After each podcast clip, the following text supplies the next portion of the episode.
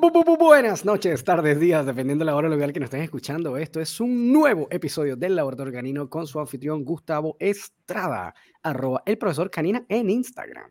Y también con su anfitrión, el más querido de todos, Roman Urrutia. En Instagram lo ubican como arroba rom.dogtrainer. Si le oyen algo raro en la voz, no se preocupen, todavía no sabemos si está del lado de más allá o más acá, pero está saliendo ¿Qué? todavía del COVID. Sí, que, es una secuela como de tos de mierda que no he podido superar, que la es horrible. Bueno, Pero por ahí bueno, ahí seguramente uno le, uno le pregunta eh, recomendaciones. Denos recomendaciones para esa tos post-COVID, algún tecito, miel o algo por el estilo. Sí, que no, que ya jengibre no descartado porque ya lo estoy haciendo y no sé si es la solución real. Muy bien, ¿de qué vamos a hablar el día de hoy? ¿Qué nos convoca a nosotros el día de hoy? Bueno, la última vez en el, en el episodio anterior, no sé si lo escucharon, espero que lo hayan escuchado, que estuvimos hablando sobre el burnout y la fatiga con compasión, empezamos a tocar ciertas aristas en la cuestión en el episodio que hablaban como de la psicología canina y como que esto parecía ser como la evolución de la profesión y como ya un- el, como el next step, ¿no? Ahora, este término en verdad hasta ahora como que no ha sido definido. Como que cuando hablan de psicología canina, muchas veces se refieren como a la psicología del perro en el sentido del lenguaje corporal, ciertos comportamientos clave, em, algunos elementos de etología, pero no es como, no es un concepto como definido. eh, no es un concepto tampoco que habla de la práctica, como de la profesión, sino, sino como del, no sé cómo llamarlo, fenómeno tal vez pero no habla de, no es un concepto que necesariamente refiera a, una disciplina, ¿no?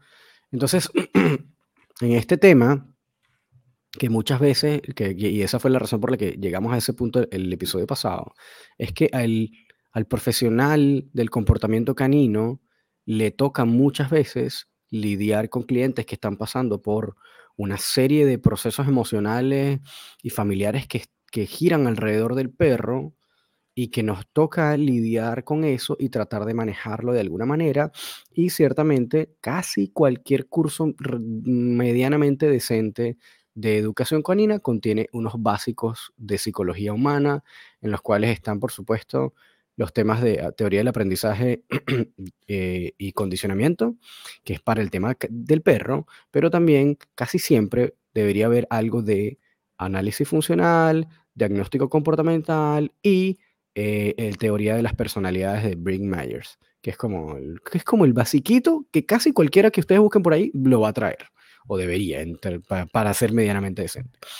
Pero la verdad es que en ese cuento nosotros nos damos cuenta que realmente hay veces que hay que ir más profundo y empezar como medio a, como medio a hacer terapia de verdad y tener conocimiento de, de psicología. Es decir, así que tienes que ser como un psicólogo y empezar a hacer eh, terapia de familia, porque todo el, el proceso muchas veces es una sola persona que es el que se encarga del perro y hay veces que es la familia entera que está como padeciendo el tema y como que también necesitan ayuda desde ese lado. Solo que no lo saben, pero, pero bueno, el educador canino que sea lo suficientemente perspicaz o, o que tenga la formación eh, adecuada, seguramente se dará cuenta que tiene que, que a veces el problema está ahí y debería ser como atendido desde ahí para después poder trabajar con el perro. Eh, o incluso, bueno, de- de- no necesariamente en ese orden, pero como que en algún punto tienes que atender eso para poder avanzar. Em, y en ese sentido, siempre hemos estado conversando, Gustavo y yo, sobre este punto. Em, y la verdad es que ese, ese, como que esa pieza que falta todavía no existe en el mundo de la formación de la educación canina, que además también todavía sigue siendo como bien joven, como bien nueva. em, porque muchas veces está formación como para entrenadores que van a dedicarse al deporte, que quieren que el perro haga un performance, tú sabes, bien preciso, rápido, eh, que se vea increíble, que el perro atienda, que sea superviviente, etcétera, etcétera. Eh, estamos más bien la parte que de repente tiene que ver con perros de trabajo, que puede ser más o menos algo similar, y eh, el tema de comportamiento canino, que está dividido entre aquellos que no vienen del área médica, como nosotros, por ejemplo, o el área veterinaria, mejor dicho, sino que venimos tal vez desde la formación de, del entrenador, pero que poco a poco te vas metiendo en el tema del comportamiento y terminamos siendo como especialistas en modificación de conducta, que es entender muchos aspectos de etología, muchos aspectos del comportamiento canino y de resolución de problemas de ese comportamiento. Pero eh, el otro trozo se lo llevan lo que en inglés se llaman los veterinarian behaviorists, que en, el caso del, de, y esto es, lo tengo medio como duda, pero, pero creo que es un concepto distinto, al menos en, la, en el habla inglesa o en países anglosajones, que el etólogo como tal. Como que el etólogo aplica conceptos de etología, y esto lo sé por, por Roger Abrantes, que los tiene como diferenciados, en el cual está el ethologist y está el veterinarian behaviorist, que es como un veterinario comportamentalista o especialista en comportamiento que si no me equivoco es, es como un concepto ligeramente diferente y en el cual acá lo traducen en, hispano, en, los países hispanohablantes al etólogo simplemente. Em, pero en todo caso, en ninguno de esos tres ni en el entrenador, ni en los, educadores especialistas en modificación de conducta, ni en los que en eh, todo caso serían como los behaviorists, ni los veterinarian behaviorists, ni los etólogos, ni los ethologists, todos estos conceptos en inglés, y, que a todas estas traducciones en español de repente es una cosa más simplificada, ninguno entra en el tema de cómo atender a la familia. Eh, o cómo atender ese fenómeno. Y lo más cercano que hemos visto es esta disciplina que también es una disciplina muy nueva, que sería eh, la antrozoología, que además está llevando o empujando casi que como punta de lanza la doctora Paula Calvo en España y, en Argentina se me fue el nombre, Gustavo. Marcos Díaz Videla. De Marcos, claro, Marcos Díaz Videla, que además esperamos tenerlos pronto en el podcast.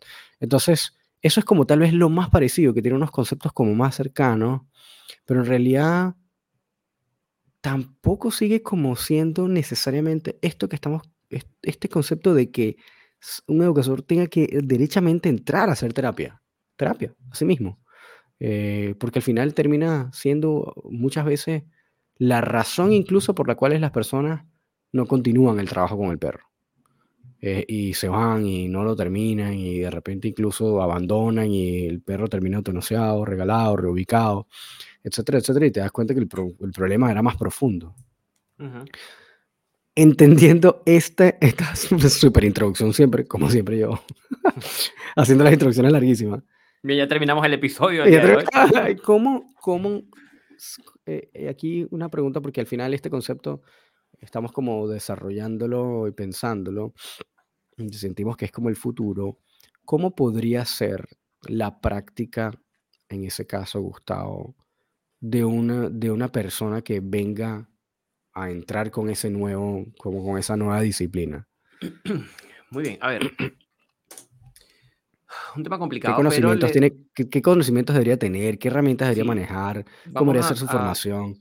Sí, vamos a, entrar como, como a definirlo, entendiendo que eh, todos los adiestradores, los educadores caninos, los veterinarios comportamentales, los etólogos y, todo este kit de profesionales que gira en torno al perro, tienen mucha formación o eh, de biología del comportamiento, ¿sí? O tienen mucha formación de técnicas de modificación de conducta y aprendizaje y premios y inhibidores y correas largas, cortas, medianas, etc.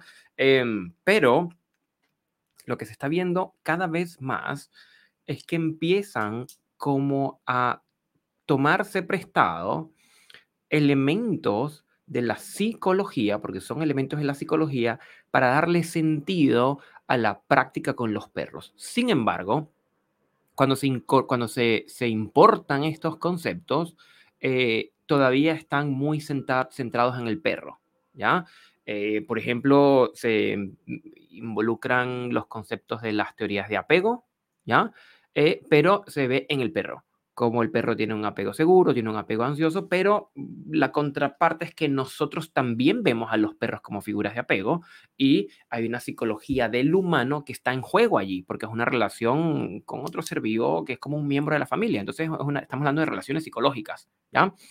Y bien es cierto que la antrozoología arroja muchas luces en esta dirección, ah, sin embargo, se queda quizás hasta ahora un, un, poquitito corto o corta en el cómo, porque hay mucha investigación, hay mucha investigación, hay mucho, mucho eh, levantamiento de conocimiento científico, pero luego vamos, oye, ¿y, ¿y, cómo aterrizo esto, estos conocimientos psicológicos que se están aplicando en la educación canina, cómo los aterrizo a la práctica?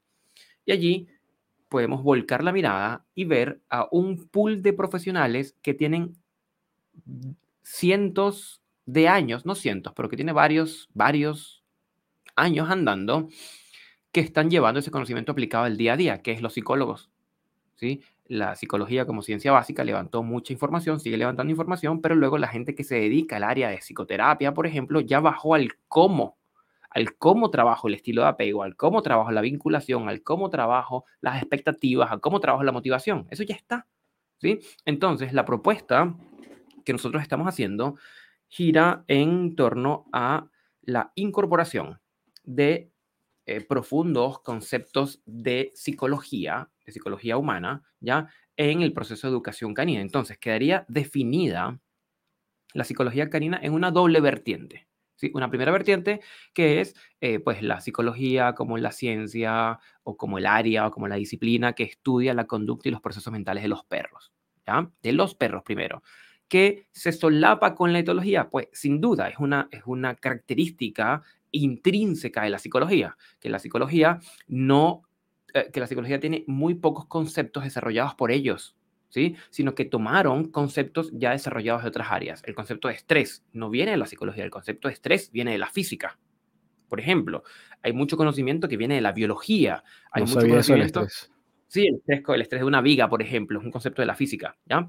Pero, por ejemplo, cuando uno estudia psicología, se estudia, el primer año se estudia antropología, se estudia filosofía, se estudia estadística, eh, se estudia, no sé, eh, supongamos estas tres, ¿ya? Pero no es que el psicólogo va a ser antropólogo o filósofo o, estadista. No, no, el psicólogo va a ser psicólogo que utiliza esto. Por lo tanto, decir que la psicología canina utiliza conceptos en la etología no es algo malo, ¿ya?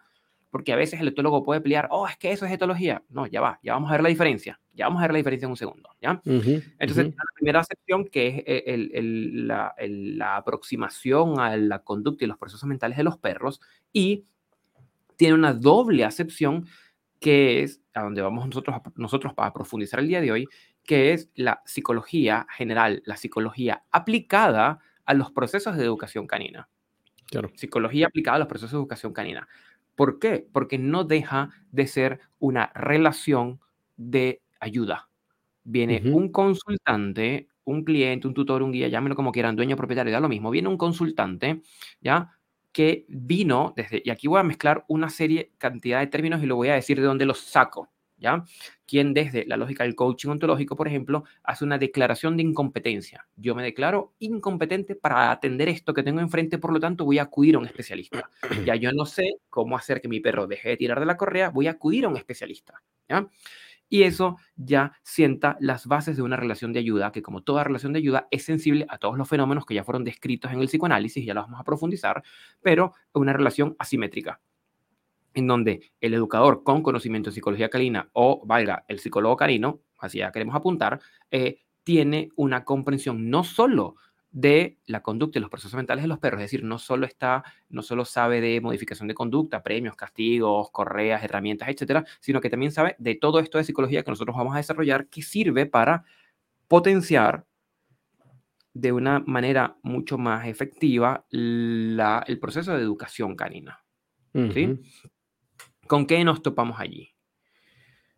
Número uno, que el consultante viene con toda su carga de expectativas, ¿sí? Viene con su carga motivacional, motivación al tratamiento o a la intervención, viene con su estilo de personalidad, viene con su concepción de mundo, con su forma de percibir el mundo, viene con una concepción sobre los perros que puede o no estar errada, pero quiero hacer como mucho énfasis en la personalidad, ¿ya? Eh, la personalidad es, a ver, esto es algo que yo trabajo en las clases de, los cursos de formación de adiestradores, pero es un, es un, constructo psicológico. Un constructo psicológico es algo que no se ve, no se puede ver, es un intangible, ¿ya? Pero a partir de determinada categorización, de un determinado ordenamiento, podemos hacerlo medible, ¿ya? Entonces, la personalidad no es algo que uno señale y diga, oye, mira, ahí hay una personalidad. No, no son unos ojos, no es una nariz, no es una boca. Es una serie de fenómenos comportamentales, de pensamiento y emocionales que si los miramos bajo ciertos criterios podemos extraerlo, ¿ya? Al igual que la inteligencia, no es que la inteligencia se señale, mira, oye, mira, qué inteligente eres. No, la inteligencia se observa a partir de una serie de fenómenos. Entonces, ¿con qué nos vamos a topar? Con la personalidad del tutor o del guía que tiene formas de actuar, formas de pensar, formas de sentir en torno a, en este caso, a su perro y al mundo en general y hacia nosotros también. Y esa personalidad sabemos hoy día por todos los estudios que hay que correlaciona con ciertos problemas de comportamiento. Y están los estudios de CERPL, por ejemplo, donde se levantan cuestionarios de personalidad, se piden reportes de los perros y se encuentra una correlación entre, por ejemplo, tutores con un escaso control emocional y perros que tengan mayor grado de agresión hacia otras personas. No, no, no, es, no es azar que estas cosas ocurran porque se hacen estudios en diferentes eh, zonas geográficas con diferentes tamaños de muestra y arrojan más o menos los mismos resultados. ¿Qué se puede sugerir? Oye, que hay algo del guía en su personalidad que está influyendo en el comportamiento del perro. Onda, no es nada nuevo. Esto ya lo planteó César Millán hace varios años. ¿Sí? Claro. Solo que ahora tenemos como todo el, el, el bagaje de, de, conocimiento psicológico como para poderle dar forma. ¿Ya? Sí, tal vez lo hacía como una manera muy intuitiva, ¿no? Muy desde la energía, eh, de lo claro. que está. Pero sí, como una era bien pero, rudimentaria. Pero apuntaba eso. Claro. ¿Y qué, qué ocurre con variables de personalidad como esta? Que no sirve que yo le ponga la mano en el hombro y le diga al guía, oye, tienes que ser un poco más estable emocionalmente para que tu perro sea estable. Porque esa recomendación llega al vacío. ¿Sí? El que yo, el ejemplo que te daba hace un, ratito antes de grabar el podcast, si alguien está deprimido, que yo lo mire a los ojos y le diga, oye, pero no estés triste, no va a ser que deje de estar triste. ¿ya? y eso pasa con los estados psicológicos y eso pasa con la personalidad. Oye, no, sé más tranquilo, es, tienes que estar menos ansioso, tienes que confiar más en tu perro. La recomendación cae al vacío. Y tú sabes que yo, yo creo que eso es una, disculpen, no quiero que cortes el tren de pensamiento, pero es que lo que me parece muy peculiar es que siento que esos errores, o, no sé si un error, pero esa práctica, ese hábito de decir, oye, pero no, ten más confianza, este, confía en tu perro, eh, como que son, son recomendaciones que yo hago acá, como que solemos hacer, y no, no, me, no me he escuchado a mí mismo diciendo esto solamente, es decir, he escuchado a múltiples Claro. personas hacerlo y decirlo, porque es más como, y, y porque no es que es mentira, es como que esa recomendación es ciertamente lo que esa persona debería hacer. Pero el decirlo o recomendarlo, que es lo que estás diciendo tú, no implica que esa persona necesariamente lo vaya a hacer simplemente porque nosotros le estemos diciendo. Como que eso Claro. es lo que me parece. Tiene toda la razón, tiene como Y toda la esa- lógica. claro, y es allí donde el educador con conocimientos en psicología canina, entendiendo cómo la psicología aplicada a los procesos de educación canina, o válgame, yo voy a apostar a psicólogo canino, el psicólogo canino Sí, yo creo que ese es va, el concepto, claro. sí, va a poder ir más allá, recorrer esa extramilla y decir, oye, tienes que confiar en tu perro, pero para confiar vamos a hacer estos ejercicios. Contigo, como tutor, como guía. Yo creo que tú hagas esto y practiques o tal tipo de meditación, o tal tipo de actividad de pensamiento, o tal aproximación a tu perro, por ejemplo. Que sería, es casi como lo que es una terapia eh, cognitivo-conductual, un proceso de psicoterapia. Te a Claro, indicar una serie de claro. ejercicios que puedas seguir para conseguir un resultado psicológico. ¿sí? Que a todas estas lo vamos a hacer acompañado con el perro, sin duda es lo que hace un psicólogo canino a diferencia de un proceso de psicoterapia regular, ¿ya? Pero entonces, uno, nos topamos con la personalidad, dos, eh, nos topamos con este estilo, esto es una variable medida, también la trabajamos en el curso de educadores, que es la variable del locus de control. Ese es el nombre que tiene, como variable psicológica, que tiene que ver dónde ponemos el control. ¿Dónde, Eso perdón, en estricto rigor, es a, a qué se le atribuye el agente causal de eso que me ocurre. Que es ¿sí? fundamental eso. Es fundamental. Y es, es- es tan sutil como, oye, ¿sabes qué? Tengo aquí como un malestar en la espalda. Por ejemplo, una atribución externa es echarle la culpa a la silla. Oye, es que la silla tiene un cojín que no me ayuda. O el ¿sí? trabajo. No, es que este trabajo trabajo. mira, me obliga a estar sentado todo el día. Claro, es una atribución externa. O Claro. una atribución interna. Oye, me duele la espalda porque yo, dame un segundo, déjame acomodarme, yo me estoy posicionando mal, déjame yo mejorar mi postura. Sí, O ¿sí? debo pararme cada cierto tiempo y estirarme. No Por ejemplo, que, que es un hacerse cargo. ¿sí? Claro.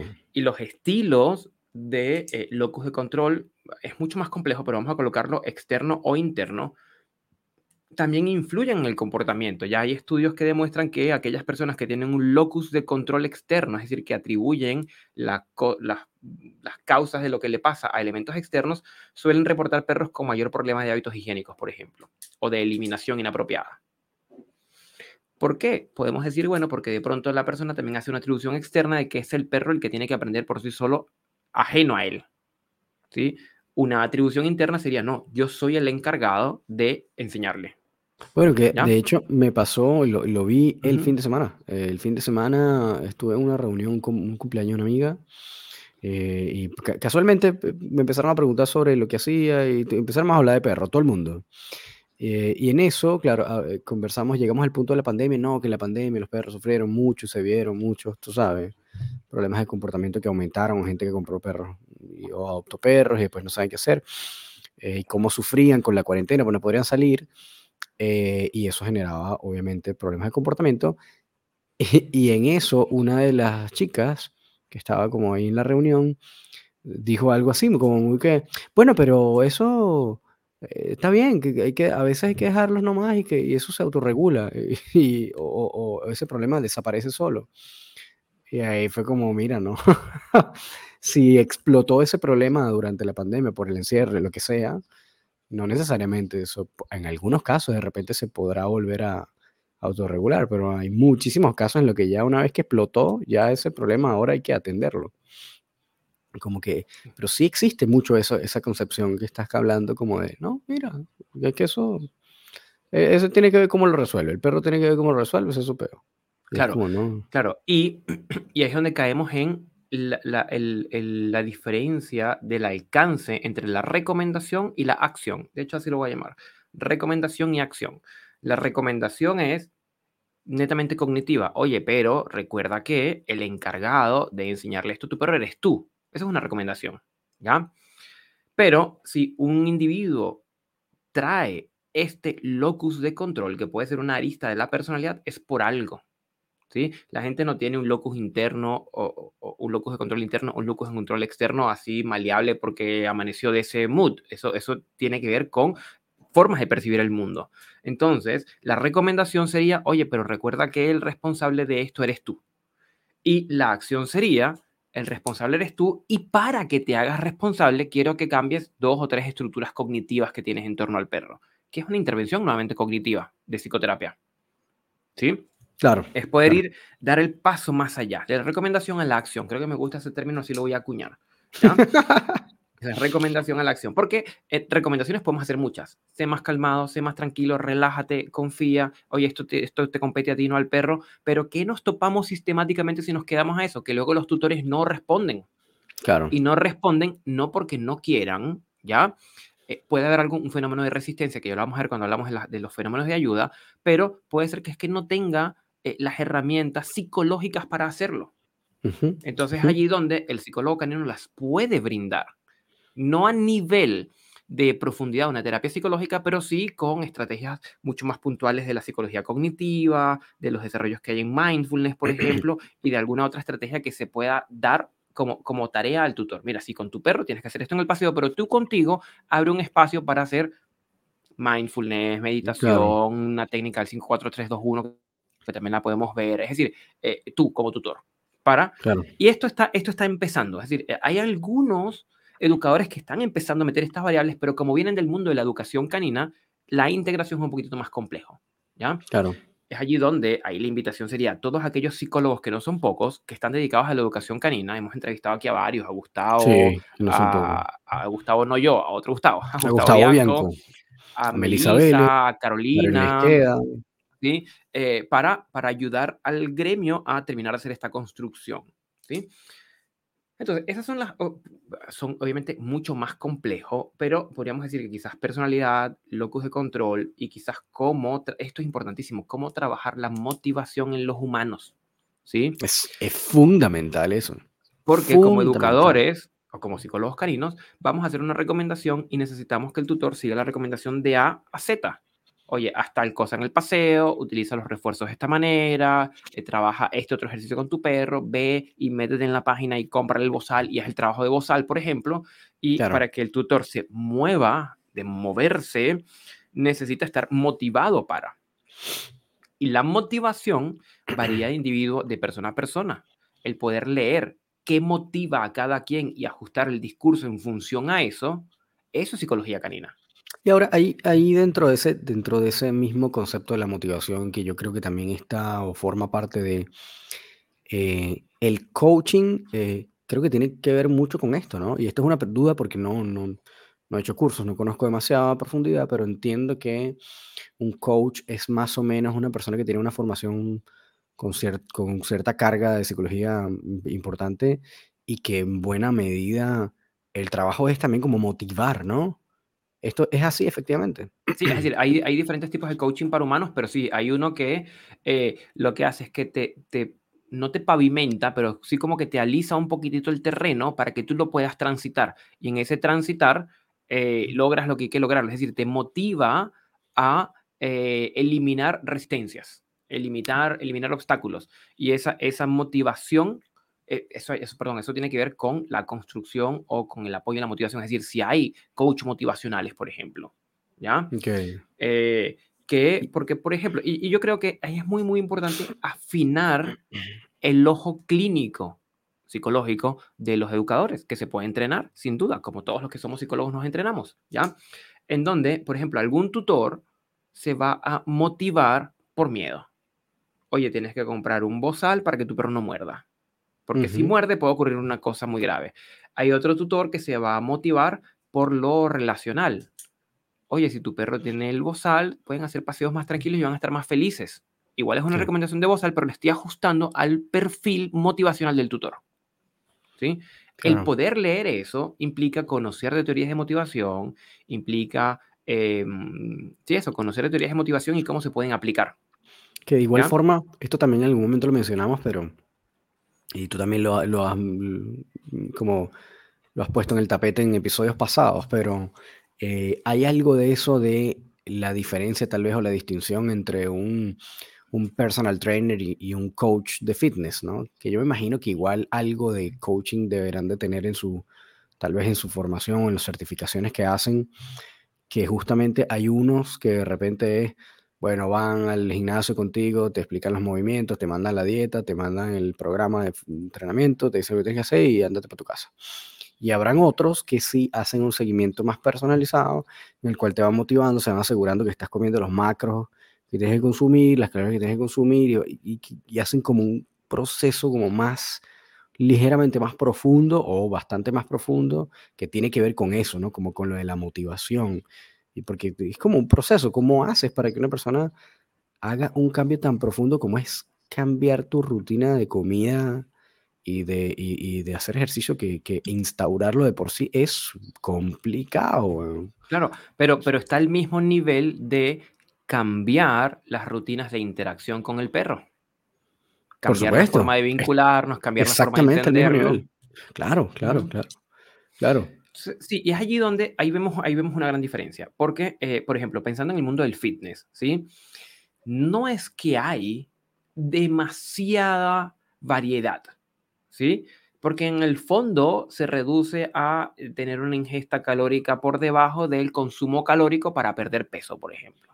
Claro. Eh, no es que sea ciencia, rocket science, no es ciencia nuclear, ¿ya? Pero el arte está en cómo cada coach de fitness o fitness coach logra hacer clic con el cliente para que esta persona se mantenga motivada a seguir el plan y la estructura. Y los coaches más exitosos son aquellos que logran generar ese efecto de motivación. Otro podrá tener los ejercicios secretos sagrados de, no sé, los, los X, ¿ya? Pero si no logra que su cliente se motive, no lo va a poder hacer. No va a poder ser exitoso. Claro. No, y no solo eso, sino también tener como la, el ojo para entender. Em, hay un concepto muy interesante, esto lo, lo hablaba, ¿no? Bueno, yo, yo me atendí por un tiempo con un, con un fitness coach bien bueno Y él también habla su, como que uno de los, de los conceptos poderosos para él, el tema de la adherencia, ¿no? Era esa facilidad de tu apegarte a una dieta, por ejemplo, en este caso. Entonces él decía, era, mire, yo, mi, mi objetivo es buscar te programemos una dieta en la cual sepamos que te la vas a poder comer porque es lo que siempre compras, porque es lo que te gusta, porque es lo que estás acostumbrado, porque es lo que, pero que, se, que, pero que garantice que, que tú vas a comer eso. Eh, que no es que, porque de repente yo te digo, bueno, te voy a poner, qué sé yo, brócoli, coliflor, pero a ti no te gusta el coliflor, pero lo tienes que comer, pero entonces tienes que cambiar tus hábitos alimenticios porque la dieta te lo dice. Y eso no es la idea. Entonces, el objetivo, lo más importante, independientemente de las calorías, lo que sea, es la adherencia. Tú puedas adherirte a ese plan. Eh, y yo creo que en este caso es como el mismo cuento. De repente, tú sabes, uno buscará la manera más o, más o menos efectiva de lograr cierto objetivo, pero lo más importante es que, es que el guía se mantenga ahí adherido al plan de trabajo. Claro, ¿y qué eh, podemos puntuar de eh, adherencia? ¿Sí? La adherencia va por uno, las, que las recomendaciones sean realistas, ¿ya? No le voy a indicar a una persona que trabaja, mm, no sé, 10 horas al día de que tienes que hacer paseos de dos horas con tu perro, porque si bien sería como quizás lo que dice el libro que me leí, pero no es aplicable. Uno, que las recomendaciones sean realistas, ¿ya? Y dos, que se pueda trabajar esas cosas de la personalidad del tutor que ofrecen resistencia al cambio. Que bien pueden ser, ahí está silenciado, pero que bien pueden ser eh, primero como excusas cognitivas. Bien, pero bien pueden haber procesos resistenciales de fondo. Hay un capítulo de South Park, que yo lo menciono mucho, de César Millán. César, Millán va a trabajar con Cartman, creo que se llama, el gordito. ¿ya? El gordito, sí, Cartman. Y hace un trabajo muy, muy interesante y él, empieza como a tener un mejor comportamiento y empieza como a portarse bien. ¿ya? Pero ¿qué ocurre? Que la mamá inconscientemente empieza a sabotear el proceso. Entonces el niño ya no comía frituras y estaba perdiendo peso y la mamá, hoy para celebrar te traigo un balde de pollo frito. ¿Sí? Pero no porque la mamá esté activamente saboteando el proceso, porque supongamos que la mamá fue llamó a este caballero y le pagó plata para que trabajara, es porque hay una tendencia natural de la psique a quedarnos en la zona de confort, aunque no significa que sea de confort propiamente, no es que estemos placenteros, pero es la zona conocida. Entonces, está bien para ilustrar cómo inclusive los mismos tutores que nos contratan reman en contra. No porque lo estén haciendo de mala o porque nos odien o porque esté activamente saboteando el proceso, es porque está, eh, eh, es un fenómeno absolutamente natural en todos los procesos de ayuda.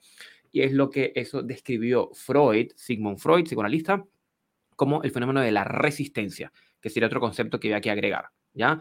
La resistencia se da en todos, los periodos, en todos los pedidos de ayuda. Cada vez que pedimos ayuda para cambiar algo, hay una parte de nosotros que se resiste. ¿sí? Y es cuando el tutor de pronto no hace las tareas o no compra lo que tiene que comprar y quizás no responde a un criterio real de dinero o em, hace una actividad a mitad de camino, que empezamos a ver que no colabora completo en el proceso, pero no porque lo haga de mala. Yo creo que esto, esto es lo que hay que salvar de esto. ¿sí? Porque si interpretamos que lo hace de mala, le generamos, no, generamos más bien odio al tutor y no queremos trabajar con él. Y no, no va por ahí. Es natural, es un fenómeno natural, incluso es un fenómeno esperado. En los procesos de psicoterapia se espera la resistencia y, se sabe qué hacer con ella. Que nuevamente el psicólogo canino debe de ir a leer la resistencia y cómo los diferentes terapeutas trabajan la resistencia para cuando se observen con estos fenómenos saber intervenir. ¿sí? Con una clarificación, con una exposición de la experiencia propia, con el quizás como aclarar, nuevamente como aclarar expectativas o, o redimensionar el alcance o inclusive cambiar por completo la intervención. Pueden haber tutores que me digan, yo esta tarea no la puedo hacer y sabes qué, no la hagas, hagamos esta otra y cambiamos de tarea entendiendo que quizás por las características de personalidad del tutor no lo va a poder hacer. Onda, no sé, tenemos un tutor muy introvertido y quizás el perro necesita socializar más y la indicación sea, oye, pero te vas al canil y quizás lo sueltas y aprovechas el tiempo y te pones a hablar con otra gente. Y quizás solo decirle al tutor que tienes que hablar con otros seres humanos ya es suficiente para que le genere ansiedad y estamos arruinando la intervención porque el tutor va a estar tenso. ¿Se entiende? Entonces, allí es donde, ok, ¿cómo puedo conseguir ciertos objetivos entendiendo también algunas características del tutor, como la personalidad, como los fenómenos de resistencia, como eh, las características del perro? Evidentemente, no es que estemos dejando el perro por fuera de la ecuación, pero estamos migrando del perrocentrismo a ver la dialéctica. Es, oh, qué buena, bien. Eso también es otro, qué buen concepto, bueno. Porque en verdad, em, tal vez ahí, justo terminando esa frase, de repente uno tendría a pensar, ah, vamos a mirar vamos a virar la mirada hacia la familia ahora, derechamente. Y no, tampoco es la cosa, como que tú no vas a resolver, eh, porque eso, para eso vas para un psicólogo o para, para un terapeuta de familia y simplemente atienden eso, pero eso tampoco le va a resolver el problema del perro. Entonces, es parte del proceso, como que tienes que estar viendo ambas cosas, como que las dos, dos partes de la ecuación. Eh, y ese, creo que eso es clave, eso que acabas de mencionar, que al final es, un proceso eh, dialéctico y más holístico en ese sentido que, que un eh, psicólogo per se o que un eh, adiestrador per se, sino que es tal vez como una mirada más amplia, que, que, que, que es un poco tal vez un, ligeramente un zoom back, en donde es un zoom back. En donde tienes que ver la cosa desde arriba, ¿no? un poco más desde arriba. Es, un zoom back donde ves al perro, ves al tutor, ves y ves la relación entre ellos pero entendiendo que esa relación es dialéctica, es decir, los cambios en uno influyen en los cambios del otro y así se, eh, en viceversa, es una conversación que tienen eh, y que ganamos más haciendo trabajo con el tutor que con el perro. ¿Cuántos perros no hemos tenido en Board and Train que hacemos X cantidad de trabajo y el perro perfecto, un 7, llega a la casa, como el ejemplo es de South Park, y en la casa las dinámicas lo que hacen es que vuelven a hacer reaparecer un síntoma que había sido trabajado. Claro. claro. Y por otro lado, tenemos la contraexperiencia de perros donde se hace cero trabajo y se topan con tutores que son sanos emocionalmente, que tienen tiempo, que son como más claros y los perros se portan bien. Se portan bien en el sentido de que son más sanos a nivel de comportamiento. Claro. ¿Ya?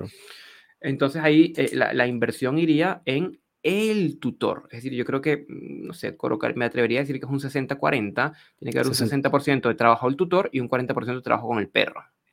Sí, ¿tú crees que tan, tan distinto? O sea, o tan con un 20% de diferencia más hacia el tutor. O sea, es un trabajo más psicológico hacia la familia, o sea, el, o sea, el guía que, que, que directamente con el perro. Porque igual el trabajo con el perro lleva su tiempo y, y un trabajo importante. Claro, sí, por eso es un 60-40, o sea, no es 50-50, es 60-40, ¿sí? Es decir, la, la, la, balanza está un poquitito más tildada hacia el tutor. Sí. trabajar el tutor. Porque si es que... Es que no sé, porque ahora, sí, ahora que lo estás diciendo, yo creo que, no sé, pienso que tal vez es al revés. Porque siento que en este caso, el, el, si es un profesional de, la, de, la, de esta probable, tal vez en el futuro, nueva profesión, este psicólogo canino, en realidad el, es un trabajo en el cual la persona, su formación mm, o el, grueso de su formación está en, en la educación canina y tiene un complemento gigantesco de psicología humana que ayuda a precisamente hacer ese zumba y hacer un, como un proceso más, como decía, como más holístico y, y desde una visión un poco más aérea. Pero Tal vez no sería al revés, tal vez no sería como un 60-40 siendo e, ese 60 trabajo, todo ese trabajo, todas esas sesiones que tienen que hacerse con el perro, todo ese proceso de, bueno, las estrategias que se van a utilizar de contracondicionamiento, ta, ta, ta, ta, ta, ta, y un 40% de trabajo. Tal vez, no sé, por ejemplo, si tienes en un mes, tienes normalmente un educador canino común y corriente, tiene cuatro sesiones eh, al mes, que es una, una, vez a la semana, tal vez tengan que ver eh, dos sesiones de psicología, o sea, o de terapia, mm, como de psicoterapia, además de esas cuatro eh, de educación canina como tal. Pero a ver, veamos. O sea, aquí como elucubrando la cuestión. Sí, pensémoslo en voz alta. Cuando em, tenemos o cuando hay perros con ciertos problemas de comportamiento, en donde vemos que no hay match con el tutor y se recomienda una reubicación. ¿Sí?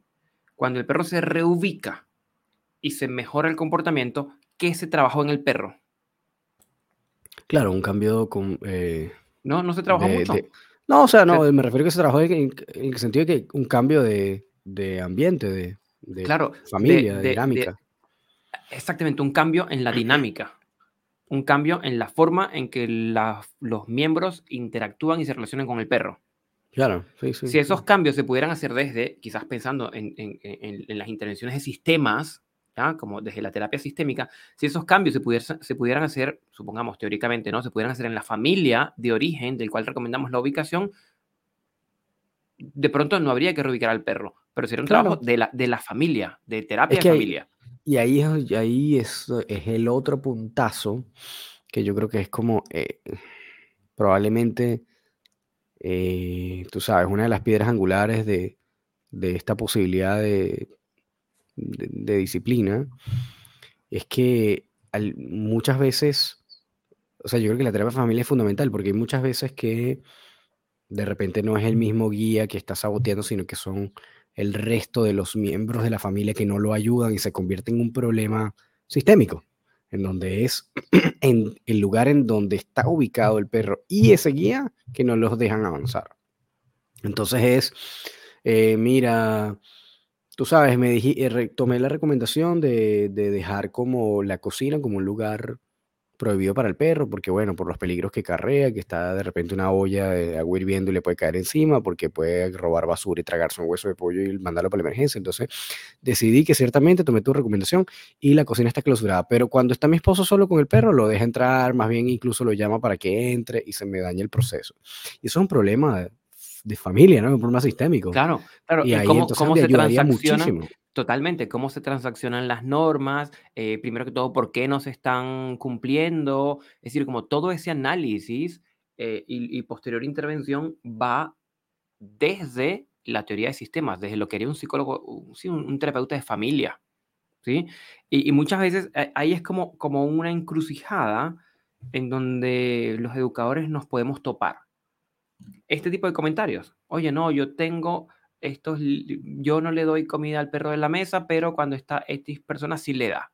¿Qué puedo hacer? Y nos preguntan, ¿qué puedo hacer yo para explicarle a la otra persona que vive conmigo para que no le dé comida en la mesa? ¿Sí? Eso es una intervención de familia. Eso tiene que ir un poco más allá de la simple recomendación. ¿Ya? Claro, claro. Vamos, vamos a entrar a trabajar con la familia, en una sesión a domicilio, en una sesión donde vengan todos y evaluar, primero que todo, qué está ocurriendo que hace que, esto, eh, que, que, no se pueda seguir la recomendación. Y cuando no se puede seguir la recomendación, tras saber qué se está ocurriendo, se pueden aplicar estrategias, escenificación, intervenciones paradójicas, estrategias de terapia de familia. ¿Ya? Claro. Pero el, el, el saber de, de, esto implica formarse en teoría de sistemas, informarse en terapia de familia. A ese iba mi punto. Entonces, eso implicaría que suponiendo que la creación o el desarrollo de una nueva disciplina, una nueva carrera, no sé si una carrera, sino de una carrera, porque realmente hasta ahora la educación canina ha, sido como un oficio más que un, y, una profesión como de certificación más que de carrera como tal. No existe un técnico superior universitario o un licenciado en educación canina, no existe. Es más bien como, es más bien como una certificación o un diplomado a, lo sumo. Eh, pero suponiendo que tú pudieras justamente armar, teniendo toda esta serie de complementos que debería tener o estas herramientas que debería manejar este profesional, esto implicaría que esta persona tiene que ser un psicólogo, es decir, tiene que estudiar cinco años de psicología más el tema de educación canina para poder ejecutar ambas cosas, o derechamente puede tomar algunos cursos o algunas materias que en esa disciplina se vean que impliquen el uso de estrategias de psicoterapia, esto es factible. O si esto no existe, porque todavía viene, fíjate, esta es una ciencia que todavía no, no existe, o esta es una disciplina que todavía no existe. Aquellas personas que tal vez quisieran abordar las cosas desde esta nueva visión o, esta, o, escucharon este podcast y dijeron, ¿sabes qué? Esteban no tiene razón. ¿Cómo hago yo para obtener esas herramientas? ¿A dónde tengo que ir? Yo quiero tener eh, esos conocimientos de psicoterapia eh, cognitivo-conductual o de familia. ¿De dónde? ¿Cómo los obtienen? ¿Y cómo debería ser el proceso entonces? ¿Cómo lo ves tú? Mira, no, no es muy distinto creo yo, como a formarse en cualquier otra área. Es decir, no es necesario tomar cinco o seis años de psicología y hacer una tesis. No, no, no es necesario eso porque no es que vamos a ejercer como psicólogos. Las demandas como psicólogos, psicólogos son mucho más altas y por eso una formación tan extensa. Pero como vamos a hacer psicología aplicada, psicología aplicada a la educación canina, se pueden eh, tomar eh, formaciones, cursos, talleres en este tipo de contenidos, no sé, materias, ramos, para integrar. Es decir, sí, como no, poder tomar quizás algún diplomado corto, curso, taller de sistemas o terapias de familia para rescatar allí algunas cosas. Evidentemente, la formación en antrozoología ayuda un montón, ¿ya? E, en la antrozoología falta quizás como, como desarrollar un poquito más el cómo, ¿ya?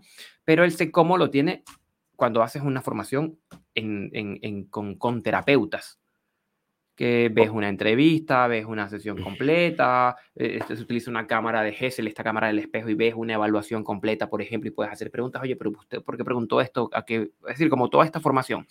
Y si hay, se pueden encontrar formaciones inclusive online en las áreas de teoría de sistemas, de terapia de familia, no para ser terapeuta familiar, pero sí para tener herramientas para usarlas. Así como, por ejemplo, aprendemos, los educadores, aprendemos de eh, algún conocimiento veterinario. No porque vamos a hacer intervenciones veterinarias, pero sí porque lo vamos a usar para identificar, para recomendar, para sugerir. Claro. Oye, esto que estoy viendo en este, este, esto puede sugerir un dolor en la cadera. Ve al veterinario y evalúalo. ¿Ya? Ahora, entonces... No, no, dime, dime. No, no, no, eso, eso nomás. Y, y en ese caso, por ejemplo, una persona que quisiera tener una, tal vez un poquitito más allá de un taller, eh, quisiera tener alguna formación más rigurosa. Porque yo he visto que hay algunas, entendiendo que la psicología tiene, la psicología humana tiene varias escuelas de pensamiento, varias ramas, varias eh, vertientes, que sí, bueno, cognitivo-conductual, psicoanálisis eh, de sistemas, este, que sí, post-racionalista, humanista, no sé, etcétera, etcétera. hay maneras de tal vez hacer eh, un programa o algún técnico o alguna certificación que sea solamente en esa escuela sin tener que, ah, como, como, hablabas tú, de no tener que cursar 5 o 6 años de psicología, sino que haces nada más, por ejemplo, una certificación o una, un diplomado en psicología de familia, solamente, o en psicoanálisis, solamente. Hay, hay varias escuelas de pensamiento que no requieren que los participantes de base sean psicólogos. ¿Sí? Hay algunas que sí, hay muchas que sí. Hay unas que sí, pero hay otras, hay otras que no. De hecho, son, creo que estaría ahí como mitad y mitad. Ah, ya, ok, ok. Eh, porque, mm, entonces, eh, y es, ir a buscar estas opciones de diplomados, talleres, cursos de, no sé.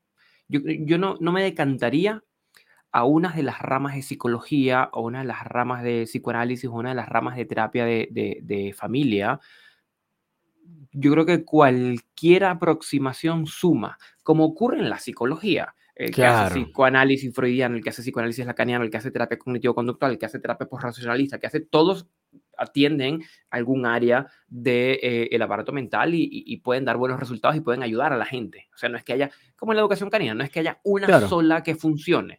Entonces, las que coquetee más con ustedes, por ejemplo, eh, los jungianos, por ejemplo, son muchos más eh, de, pensar en arquetipos y dar metáforas con mitologías y quizás como más abierto a los temas como más espirituales y quizás como más metafísicos. Por lo tanto, si uno viene de base con esa, ese estilo de personalidad, ¿ya? De pronto allí vas a hacer un mejor clic que quizás alguna terapia que sea mucho más basada en métodos científicos y en técnicas y que permite uh, revisar como más ciencia dura, por ejemplo, que podría servir para otro tipo de personalidad.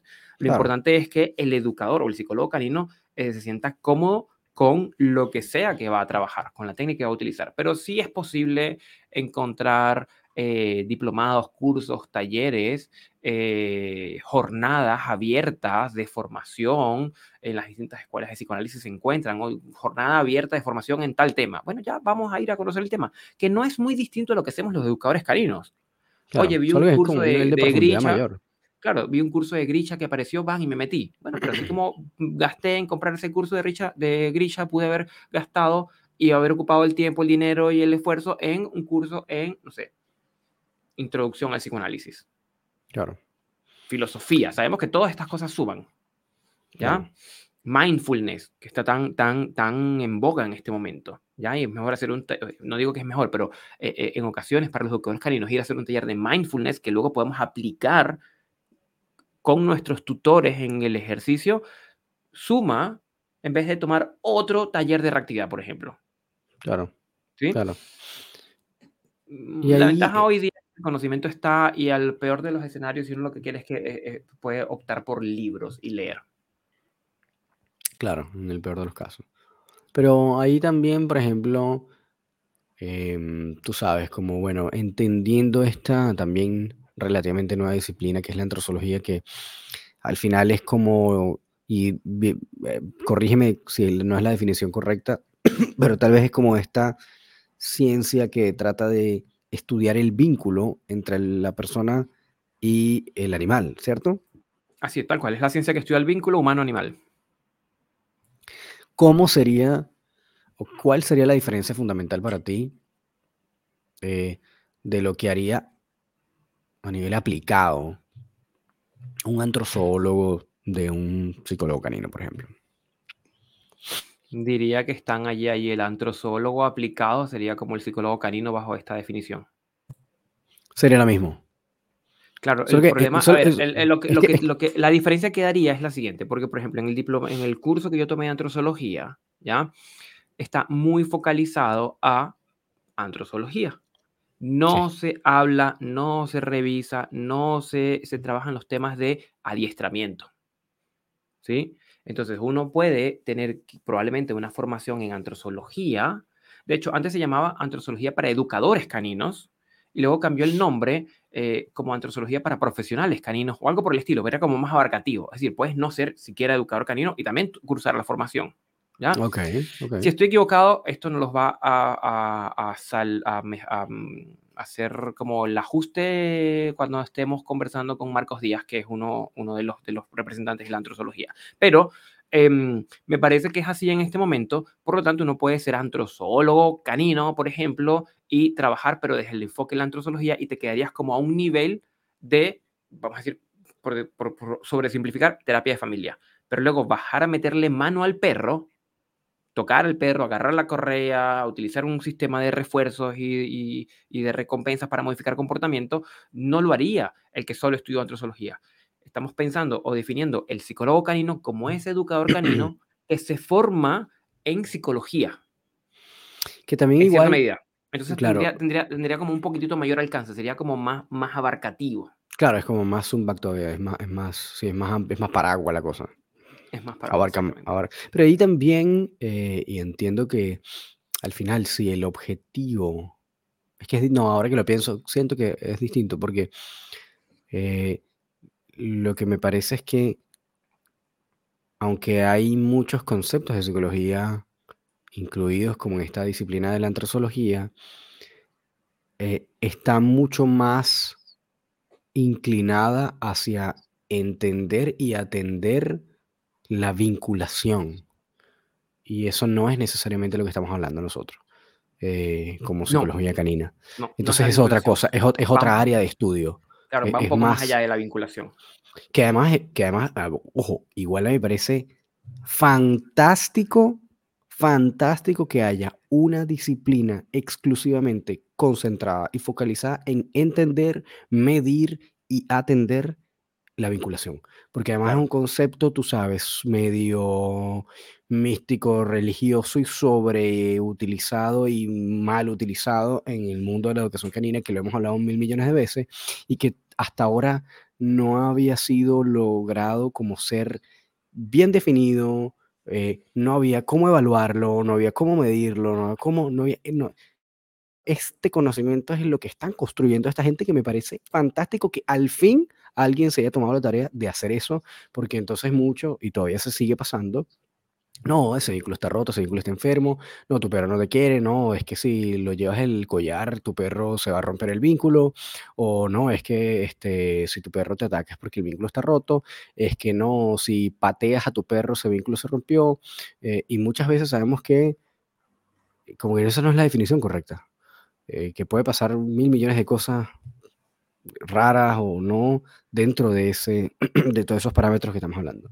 Pero Mm, pero claro, es como, es, como otro fenómeno, es otra, es otra, y, claro, alguien que tiene la posibilidad de entender cómo medir, cómo evaluar y tal vez incluso cómo atender esa vinculación desde el aspecto antrozoológico, entonces podría eh, ver qué cosas hay que corregir, pero no atiende necesariamente el tema de lo que está pasando eh, como en la familia y, luego cómo llevar eso a la, a la ejecución. Claro, es decir, e, estaríamos mencionando entonces que el psicólogo canino tiene conocimiento de etología, de etología, pero también tiene conocimiento de antrozoología.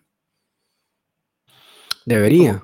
Debería, sí, debería, debería nutrirse de la antrozoología, de la etología, de la medicina veterinaria, de la biología, de la sociología, de la psicología, porque es que es lo único que permite tener una, una visión completa del fenómeno. Claro, lo que pasa es que igual ahí es como súper amplio también, ¿no? No sé si es tan riguroso.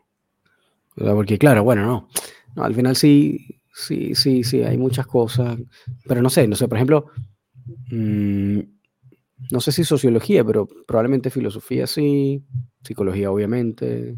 Claro, no, eh, tiene, no tiene que ser tan, profundo, pero comprender quizás la evolución sociológica del, perro en la familia o en la, en la cultura. Claro, también. Y por qué algunos perros en ciertas culturas tienen una posición y otras tienen otro y otras son comida ¿ya? Es decir, es, un conocimiento que creo yo que se marca dentro del área de la sociología o de la antropología. O la antropología, sí, la antropología, creo yo. ¿Sí? Este, Pero sí, es decir, si, vamos a, pensar en grande y es, convertir esto en una carrera que se pueda estudiar, no un oficio de tres meses de curso. Claro. En una carrera, de modo que pueda, porque a ver, yo creo que esto va para allá porque eh, los perros son un miembro más de la familia. Y cada vez más. Y cada vez más. Entonces uno no iría pensando en otros miembros de la familia. Uno no iría a tratarse un dolor de espalda con un traumatólogo que hizo un curso de tres meses de traumatología. No, uno esperaría a un médico que hizo formación médica, un posgrado en traumatología y quizás una especialización en parte baja de la espalda, por ejemplo. Igual con los hijos, si uno tuviera un hijo y uno quiere llevar al hijo al fonoaudiólogo a que haga terapia, no alguien que hizo un curso de dos semanas por internet, sino alguien que estudió y que tuvo una práctica supervisada y que se licenció o obtuvo una certificación. ¿Me sigues? Entonces va a ocurrir, mm, yo creo que más temprano que tarde, con los perros que se van a buscar profesionales que tengan un grado de formación mucho más completo para lo que se necesita. Porque es lo que vemos hoy día, que vemos hoy día nosotros en la práctica. N cantidad de perros que recibimos que ya pasaron por otros educadores que tienen un curso de dos meses y se hacen llamar educadores y que no pueden dar cuenta de el fenómeno completo. o porque no hacen clic con el cliente, porque no conocen de rapport, no conocen de personalidad, no conocen de motivación, no conocen de locus de control, porque no pueden dar resultados en los perros, porque su bagaje técnico es poco, ¿ya? Porque es decir, se quedan como escasos. Es como la sensación que tienen los tutores, como que se quedan como escasos, como que aquí me faltó. Y voy a buscar otro que tiene mayor formación y experiencia. Entonces, si apuntamos a esto, esto sí, que sea una carrera donde se estudia, a ver, no digo que un año y quizás tampoco un semestre, donde, pero donde se pueda estudiar antropología, obviamente siempre con la óptica del perro, la sociología del perro, etología canina, antrozoología, psicología de la motivación, psicología del aprendizaje, pues obviamente hay que conocer la psicología del aprendizaje, ¿ya? Claro. Em, y, levantar como esa, esa, esa malla.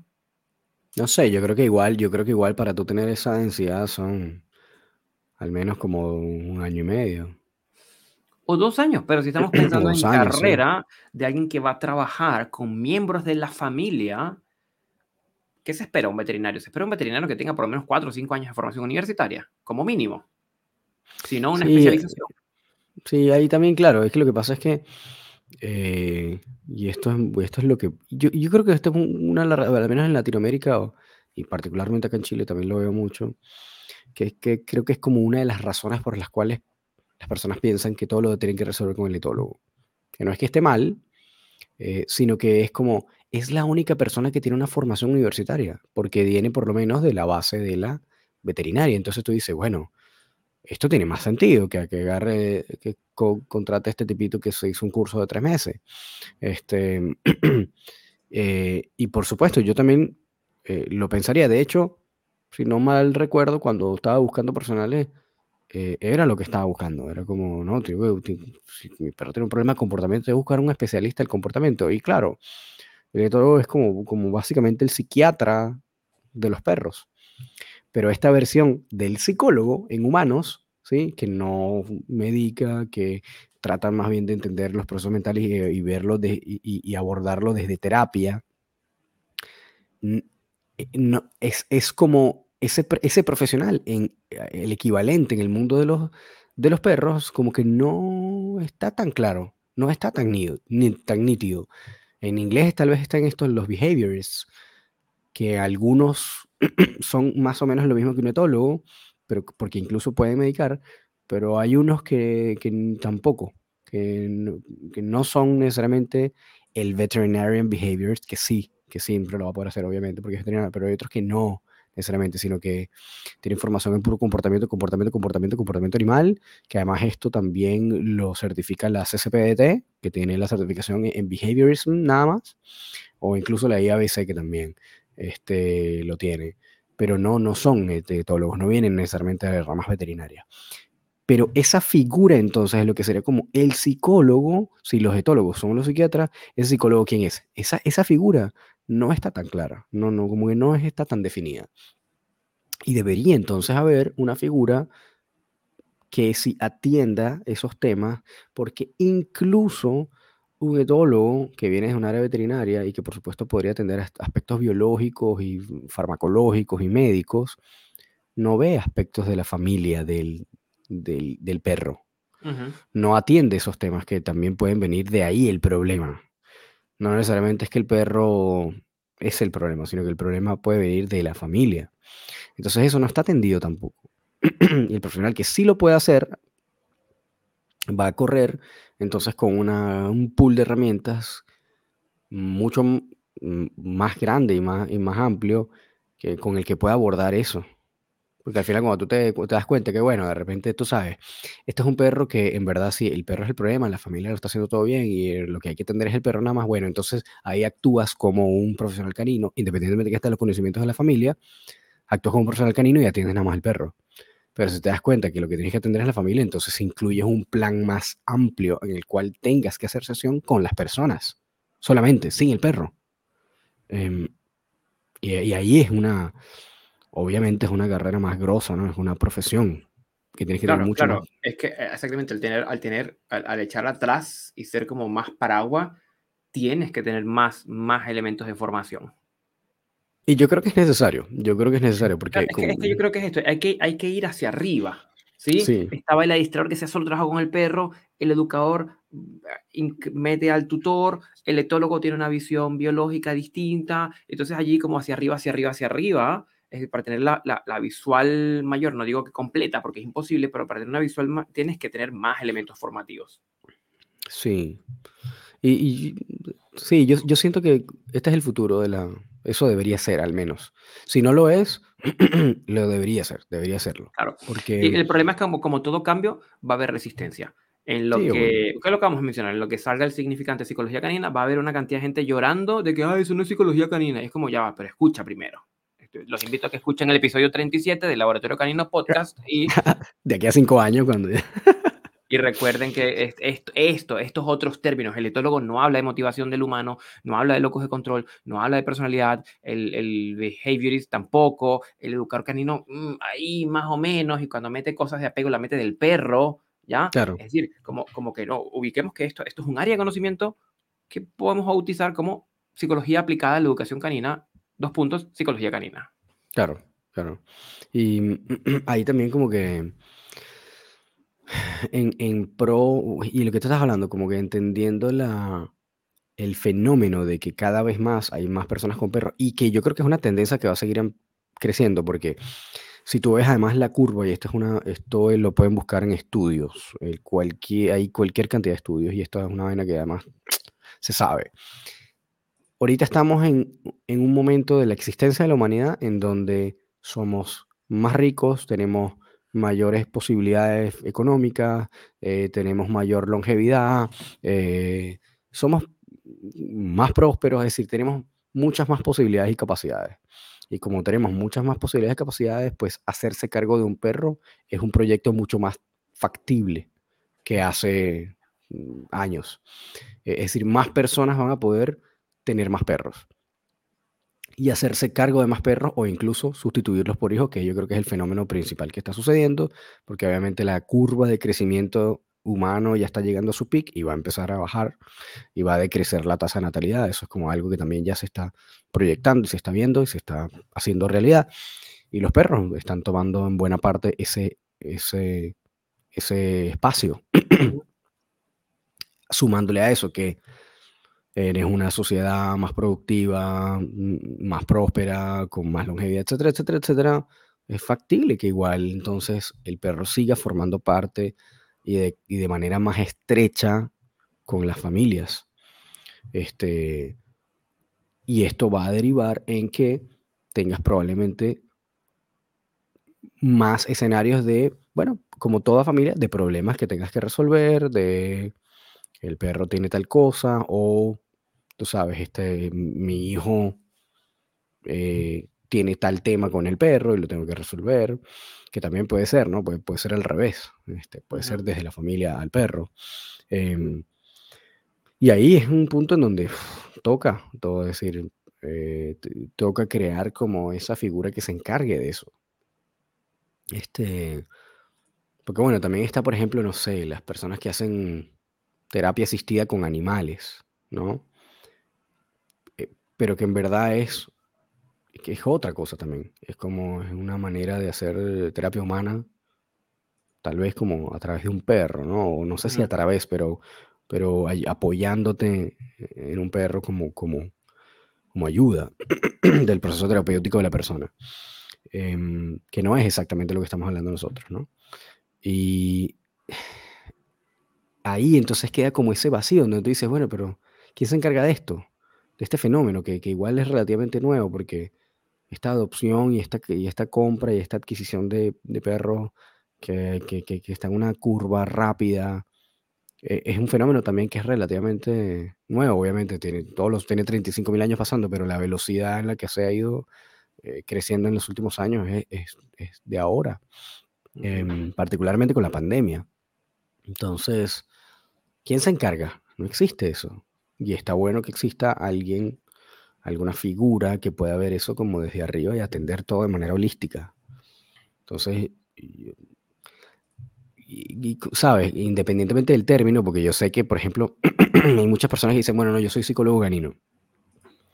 Eh, y claro, esa definición, ese concepto no existe como tal todavía. Eh, y, muchos profesionales se burlan, dicen, pero eso no existe. ¿Qué, cómo es decir que eres psicólogo canino si eso no, eso, con que eso no existe? No hay psicólogo canino. Y es verdad, tal vez como un concepto duro, masticado, académicamente formalizado, acuñado, es verdad, no existe eh, en ese sentido, ¿no? Pero sí hay gente que tal vez lo haga desde una aproximación de atender más como esos elementos de la relación con el perro, de cómo se comunican con el perro, como lo que hace César Millán, que no es, el perro no le enseña, eh, César Millán no te va a enseñar, siéntate, acuéstate quieto a tu lugar, eh, párate, ven a mí, llamado, ese tipo, no va a enseñar comandos, es por eso dice, yo no soy un dog trainer, él lo dice, él es súper categórico con eso, yo no soy un dog trainer, yo enseño a las personas a convivir con sus perros, yo entreno personas, yo no entreno perro. Este, y tú lo ves que eh, ciertamente la comunicación casi nunca es con el perro, independientemente que a veces agarra el perro, qué sé yo, pero la cosa no es con el perro, siempre es al, al, guía, es relájate, saca el pecho, toma la correa, toma la correa así, eh, es como un tema de ir más, claro, muy desde su lenguaje, desde su eh, manera de ser y su manera de, como su, su metodología.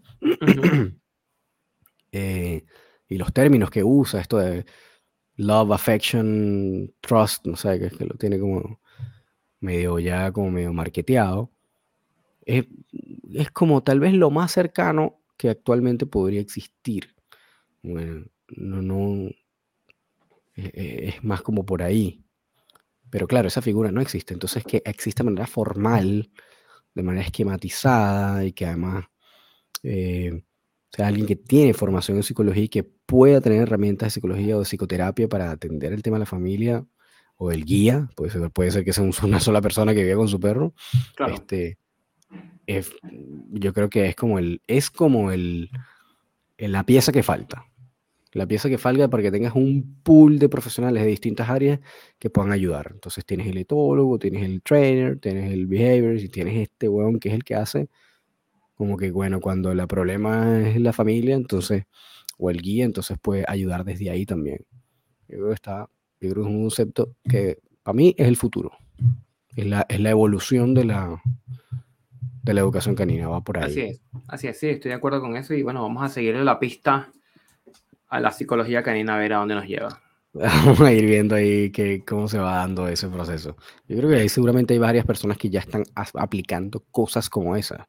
Sabemos que Carolina es que aplica cosas más o menos que van por ahí. Melisabeles también hace, tiene algunos elementos donde las usa también. Pero darle forma a eso eh, y, y, y, hacerlo como académico, creo que it's the way. Así es. la vida. Bueno, muy bien. Creo que estamos como al final de este episodio. Si nos les gustó escucharnos elucubrar ideas sobre algo que todavía no existe, este está bueno. Cualquier comentario que tengan al respecto, manden a ver qué les parece esta idea. Este, porque de repente, quién sabe, terminamos terminan ayudándonos a, darle forma a esto. Espero que sí, espero que sí. Ahí recuerden que nos pueden escribir en nuestro Instagram, eh, a Román lo ubican como arroba rom.dogtrainer. Así mismo. Y recuerden que si quieren contactar directamente a Gustavo Estrada, lo pueden contactar en arroba el profesor canino. Eh, en Instagram también, si quieren escribirnos cualquier comentario, sugerencia, eh, inviten a esta persona que me parece muy interesante o, oye, encontramos esta información, revísenla, pueden escribirnos a nuestro correo electrónico que es laboratorio canino podcast.gmail.com y nuestro Instagram que es arroba laboratorio canino podcast también. Ahí nos pueden mandar un DM si quieren. Este, también nos pueden escribir por ahí. Pueden contactarnos por ambas vías. Chicos, gracias por haber llegado hasta acá por habernos escuchado una vez más y nos vemos en el próximo episodio. que estén muy, muy, muy bien. Cuídense. Chao, chao. chao.